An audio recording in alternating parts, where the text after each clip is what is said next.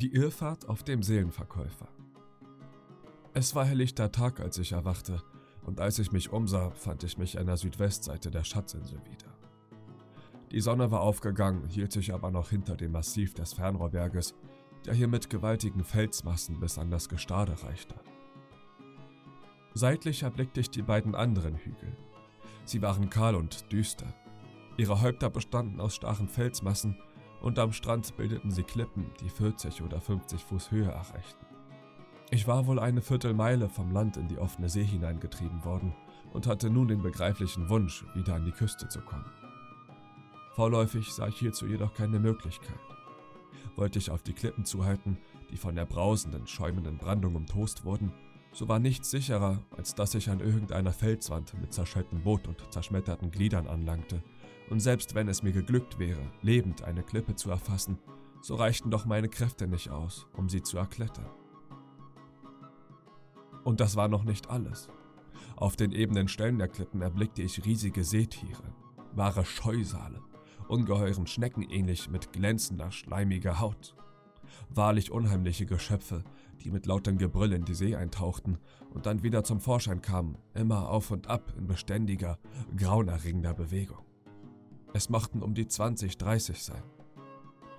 Der Anblick dieser Ungeheuer war mir neu und erst später erfuhr ich, dass ich Seelöwen gesehen hatte.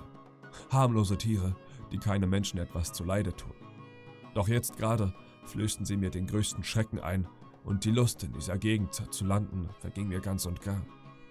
Lieber wollte ich auf offenem Meer verhungern oder verschmachen, als mich in solche Gefahr zu begeben.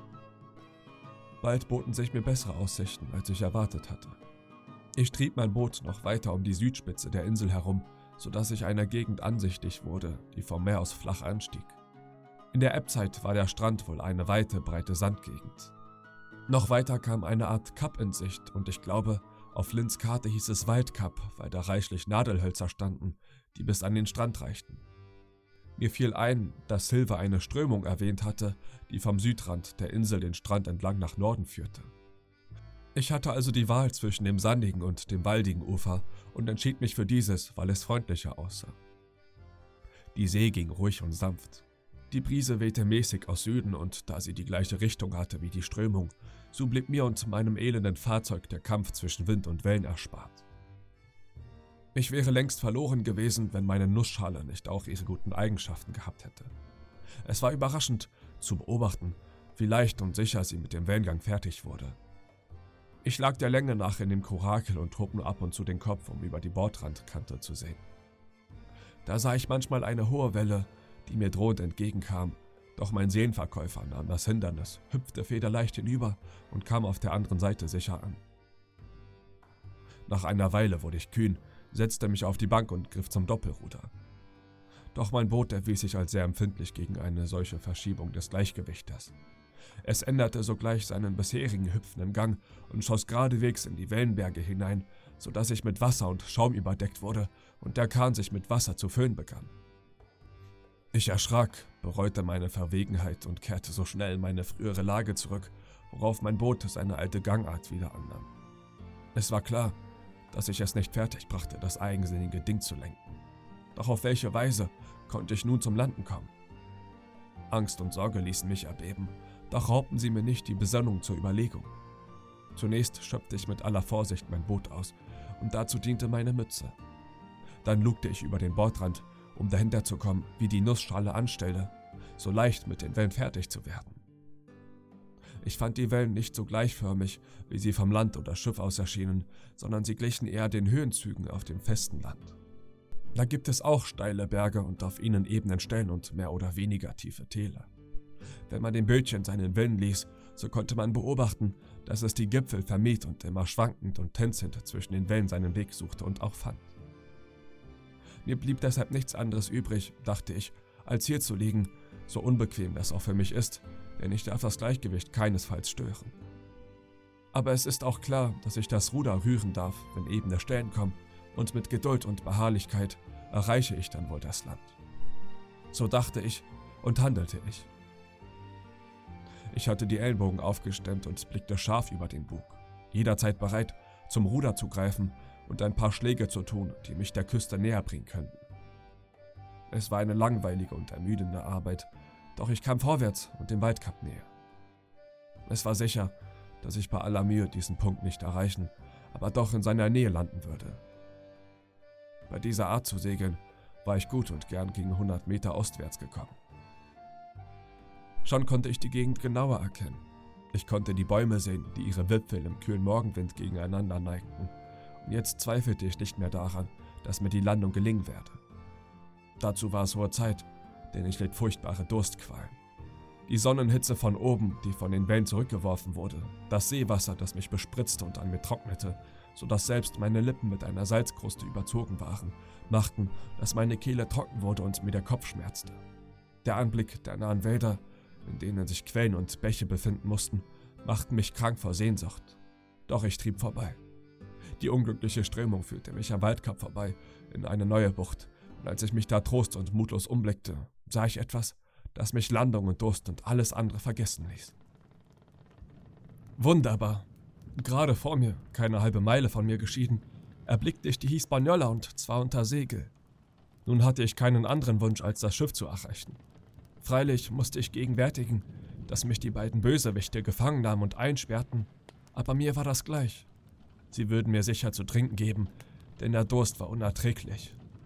Ich richtete also meine Aufmerksamkeit auf das Schiff und kam dabei aus dem Staunen nicht heraus. Die Hispaniola hatte das Maß oder Hauptsegel gesetzt, außerdem noch zwei Segel an Klüverbaum, jenen schrägstehenden Mast am Bug, und die Leinwand schimmerte wie Schnee und Silber. Als ich zuerst hinsah, legten sich alle drei Segel und es schien mir, dass der Schoner wieder zum alten Ankerplatz zurück wolle. Jetzt nahm das Schiff aber eine andere Richtung und ich dachte, sie hätten mich gesichtet und wollten mich einfangen. Nun ging es wieder anderswohin, dem Winde entgegen. Aber das dauerte nicht lange. Der Wind trieb den Schoner zurück und dieser stand mit schlappen Segeln hilflos da. Unbegreiflich, dachte ich, wie die Menschen da drüben so liederliche Seemannsarbeit machen können. Das müsste Captain Smollett sehen. Der würde aus der Haut fahren. Jetzt ging der Schoner wieder nach einer anderen Richtung. Wieder füllten sich die Segel und für ein paar Minuten ging das so weiter, bis die Hispaniola wieder gegen den Wind lief, stillstand und langsam mit schlappen Segeln zurückging. Das wiederholte sich mehrere Male. Hin und her, auf und nieder, bald nach Ost, bald nach West, bald nach Süd oder Nord. So segelte das schöne Schiff und ich möchte behaupten, dass mein Seenverkäufer sich besser mit Wind und Wellen abzufinden wusste. Es war sonnenklar, dass niemand das Schiff steuerte.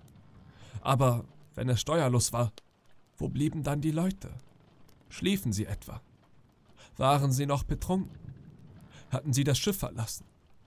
Ich musste unter allen Umständen an Bord gehen, denn jetzt hatte ich die beste Gelegenheit, den Kapitän und meinen Freunden das Schiff zu retten. Das Schiff und mein Boot wurden jetzt von der Strömung nach Süden getrieben.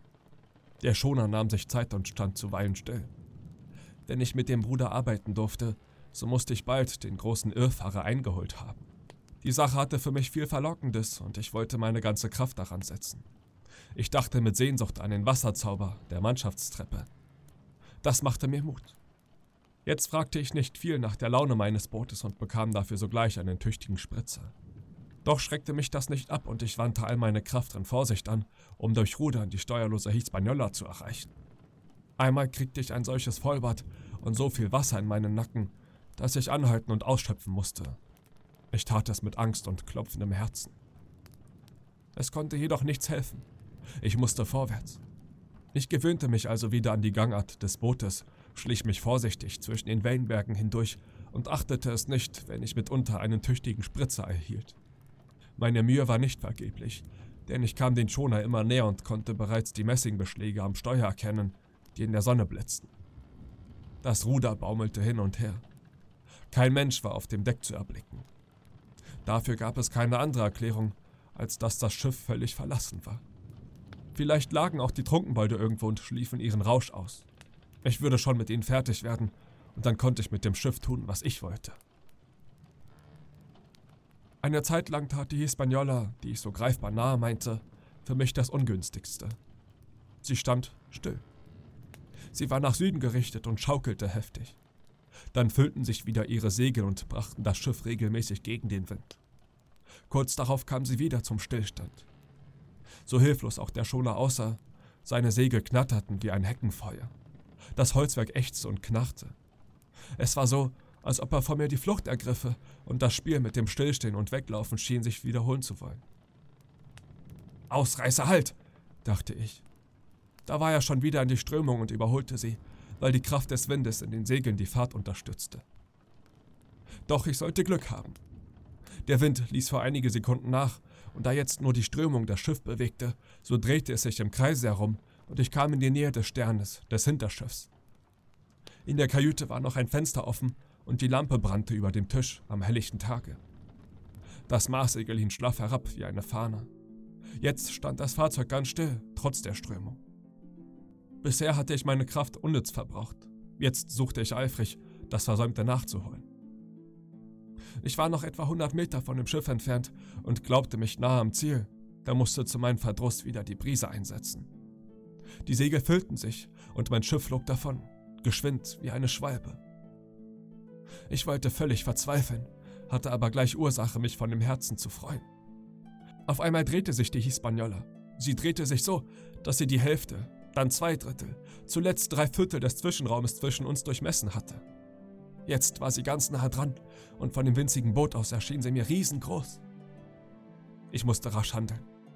Schon sah ich die weißen Schaumwellen vor dem Bug des Schoners. Ich war auf der Höhe einer Welle, als der große Schiffskörper über eine andere hinwegging. Das Bugspriet war über meinem Kopf. Da sprang ich auf die Füße, erfasste den Klüverbaum und hielt mich daran fest. Mit meinen Händen stieß ich mein Boot zurück, fand für sie einen festen Halt und hörte, wie das Schiff über Ben Guns Kunstwerk ging und es auf den Grund des Meeres schickte. Nun war mir jeder Rückzug abgeschnitten und ich befand mich an Bord der Hispaniola.